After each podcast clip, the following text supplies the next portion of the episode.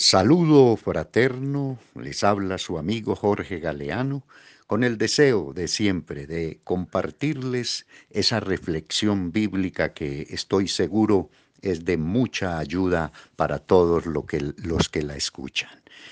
Bueno, estábamos tratando en la reflexión anterior exhortaciones o consejos para vivir una vida práctica, viviendo una vida práctica. Y por supuesto, antes de continuar con esta reflexión, es bueno el dicho sabio, con paciencia y tranquilidad se logra todo y algo más, a tener mucha paciencia. Y observábamos en la reflexión anterior consejos como exhortación a la unidad o consejo a la unidad, exhortación al gozo, exhortación a la gentileza y exhortación a la paz, a la tranquilidad. Y por supuesto vamos a continuar extractando de este capítulo 4 de la epístola o carta a los filipenses, inscrita por el apóstol Pablo, por supuesto con la inspiración que da el Espíritu Santo y de ahí es que estamos extractando estos consejos o exhortaciones para poder así experimentar una vida práctica. Y como lo he dicho, mucho más ahora en este tiempo de tanta zozobra, de tanta incertidumbre en el globo terráqueo, pero sabiendo de que los consejos de Dios a través de su palabra son para nuestro bien y para así poder vivir sacándole provecho a nuestro paso por este planeta Tierra. Y la siguiente exhortación que vamos a estar observando es la exhortación a pensar en lo bueno. La palabra del Señor en Filipenses 4, versículo 8, dice a la letra, pero por lo demás, hermanos, todo lo que es verdadero, todo lo honesto, todo lo justo, todo lo puro, todo lo amable, todo lo que es de buen nombre, si hay virtud alguna, si algo digno de alabanza, en esto pensad. Qué linda expresión de la palabra del Señor para que usted y yo sepamos, entendamos cómo proyectar nuestros pensamientos, nuestra forma de pensar y de esa manera pues estar primeramente agradando a Dios y por supuesto también bendiciendo a muchas personas. Alguien ha dicho que tal como nosotros pensemos, así hablamos y así también actuamos. No debemos de admitir pensamientos negativos, pensamientos de hacerle mal a los demás, porque todo eso primeramente no honra a Dios, no glorifica el nombre del Señor y tampoco es para nuestro bien, es para tampoco es para vivir una vida práctica. Bien dice también el apóstol Pablo en Romanos capítulo 12, versículo 2, dice, no os conforméis a este mundo, a este siglo, sino transformaos por medio de la renovación de vuestro entendimiento, de vuestra mente, para para que conozcáis, para que sepáis cuál es la buena, agradable y perfecta voluntad de nuestro Dios. De manera que el buen pensar nos lleva cuando hemos permitido que la misma palabra del Señor renueve nuestra mente, porque si hay algún elemento a nuestro alcance para renovar nuestra mente y así pensar como se debe de pensar, como la palabra de Dios nos aconseja que pensemos, si hay algún elemento al cual podemos acudir, es a la misma palabra de nuestro Dios, para que nos llenemos de los pensamientos de Dios, para que pensemos como Dios y por supuesto así hablemos y así actuemos también.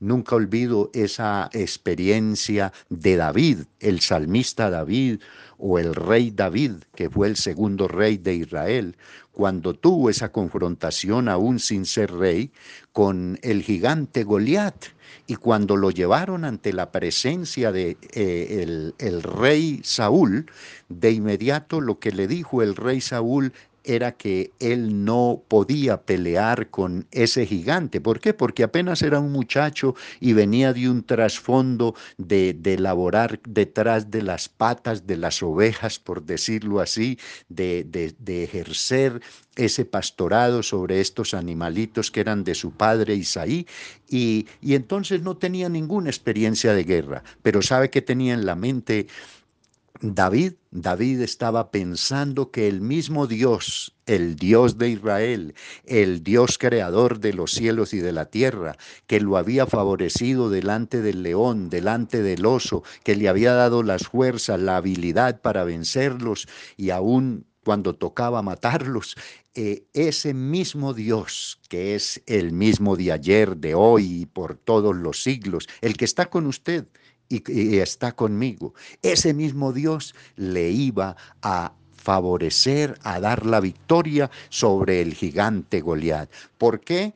Porque esa era su mentalidad y tal cual fue su pensamiento, por supuesto, pensamientos de fe en Dios, Así ocurrió, venció, derrotó al gigante Goliat y por supuesto le dio una gran victoria a toda la nación de Israel porque estuvo peleando la batalla de nuestro Dios. De manera que alimentemos siempre nuestra mente con cosas positivas y especialmente con base en la palabra de Dios.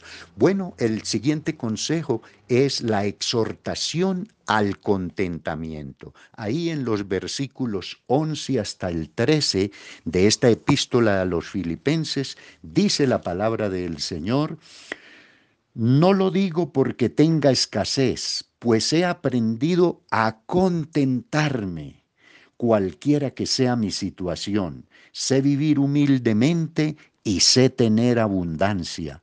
En todo y por todo estoy enseñado, así para estar saciado como para tener hambre, así para tener abundancia como para padecer necesidad porque todo lo puedo en Cristo que me fortalece. Estas son palabras inspiradas por el Espíritu Santo en la vida del apóstol Pablo y por supuesto porque estaba siendo y había sido su experiencia.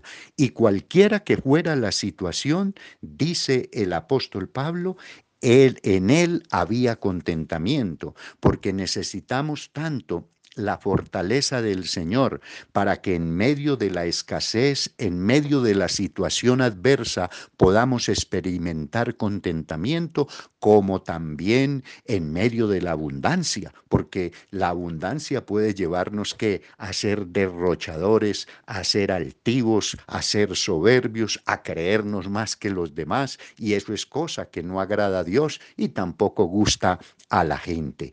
Eh, encontramos una, una muy especial en la palabra del Señor allá en Hebreos capítulo 13 de el versículo 5 en adelante dice, sean vuestras costumbres sin avaricia, contentos con lo que tenéis ahora, porque Él dijo, Dios, no te desampararé ni te dejaré. De manera que podemos decir confiadamente, el Señor es mi ayudador y no temeré lo que me pueda hacer el hombre. Pero ¿qué, ¿qué, es la exhortación en este pasaje?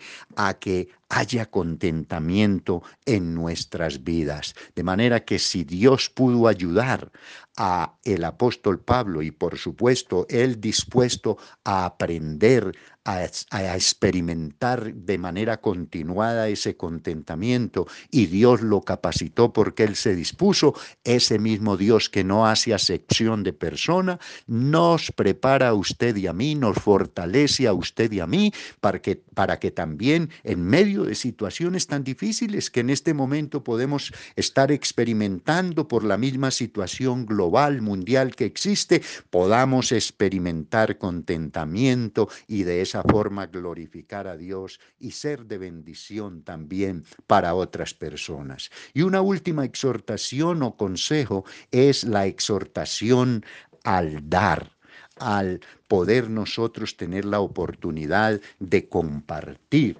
Y dice el versículo 18 de esta epístola de los Filipenses, versículo, capítulo 4, dice, pero todo lo he recibido y tengo abundancia Está hablando el apóstol Pablo en primera persona. Estoy lleno, habiendo recibido de Epafrodito lo que enviasteis, olor fragante, sacrificio acepto y agradable a Dios. Esta iglesia de los filipenses se preocupaba por el apóstol Pablo y colaboraba, enviaba sus donaciones, sus ofrendas, para de esa forma estar supliendo las necesidades económicas, materiales que el apóstol Pablo pudiera experimentar. Ahora, es importante leer también en segunda carta a los Corintios capítulo 9 del verso 5 para que nosotros tengamos en cuenta los parámetros que la palabra de Dios nos enseña para dar de manera que con el dar estemos glorificando a Dios y bendiciendo a muchas personas. Dice el verso 5 y el verso 6, dice, por tanto tuve por necesario exhortar, aconsejar a los hermanos que fuesen primero a vosotros y preparasen primero vuestra generosidad antes prometida, para que esté lista como de generosidad y no como de exigencia nuestra. Pero esto digo, el que siembra escasamente también segará escasamente, y el que siembra generosamente, generosamente también segará. Cada uno dé como propuso en su corazón, no con tristeza ni, ni por necesidad, porque Dios ama al dador alegre. Bueno, aquí está este, esta escritura dentro de un contexto de dar económicamente, de dar materialmente, pero no solamente podemos limitar el dar a lo económico, es parte del dar, pero también podemos dar de nuestro tiempo para ir a ayudar a una vecina que quizás está postrada en cama. Podemos dar de nuestro tiempo para ir a un hospital, a una clínica, si así no lo permite el COVID, y, ir y orar y dar palabras de aliento a una, a una persona que está ahí postrada, que está en su lecho de enfermo podemos dar un buen consejo. Bueno, eh, podemos expresar nuestra generosidad como es la exhortación que nos hace la palabra del Señor a través de distintas formas. Pero ¿cómo debemos de hacerlo? Con gozo, con alegría y no con tristeza, dice la palabra del Señor, ni por necesidad, sino porque hay ese espíritu espíritu de generosidad de parte de Dios en nuestras vidas y queremos compartir de esas ricas y abundantes bendiciones con las que Dios ya nos ha bendecido a usted y a mí. De manera que siempre tengamos esa generosidad dispuesta para que otros sean también bendecidos. Qué bueno poder también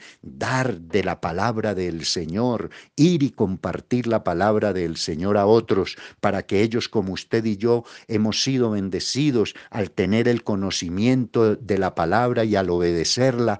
Por supuesto, otros también van a escuchar de usted, de mí, ese consejo que viene de Dios y también van a ser bendecidos. Bueno, ahí dejo estos consejos con usted, como es el que tengamos precisamente eh, el, un buen pensar, tengamos también un contentamiento de manera continuada y tengamos también ese espíritu de generosidad que nos lleva a compartir con otros. Oremos. Padre, te doy gracias por poder invocar tu precioso nombre en favor de todos y cada uno de estos que escuchan esta reflexión. Padre bendito, que la gracia tuya sea sobre ellos, que la misericordia tuya les abrigue y sea supliendo todas sus necesidades en lo espiritual, en lo psíquico, en lo físico, en lo económico, en lo familiar, desde el punto de vista integral, suple toda necesidad porque tú eres ese Dios que tienes el poder y la sobreabundancia para bendecirnos en todo sentido. Señor, te agradezco por aquellos también que no han, te han aceptado como su Señor y su Salvador, para que en este momento entres a sus vidas, a sus corazones, perdones sus pecados y les impartas la salvación eterna. Gracias pues, Señor, por poder glorificar tu nombre al llevar estos consejos a todos estos que escuchan. En el nombre de Jesús. Amén. ¿Cómo le quedo de agradecido que usted haya apartado este tiempo para escuchar estos consejos de Dios? Porque no es otra fuente la que he usado, sino la palabra del Señor. Termino diciéndole, como siempre, que la paz del Señor sea con usted ahora y todos los santos días. Amén.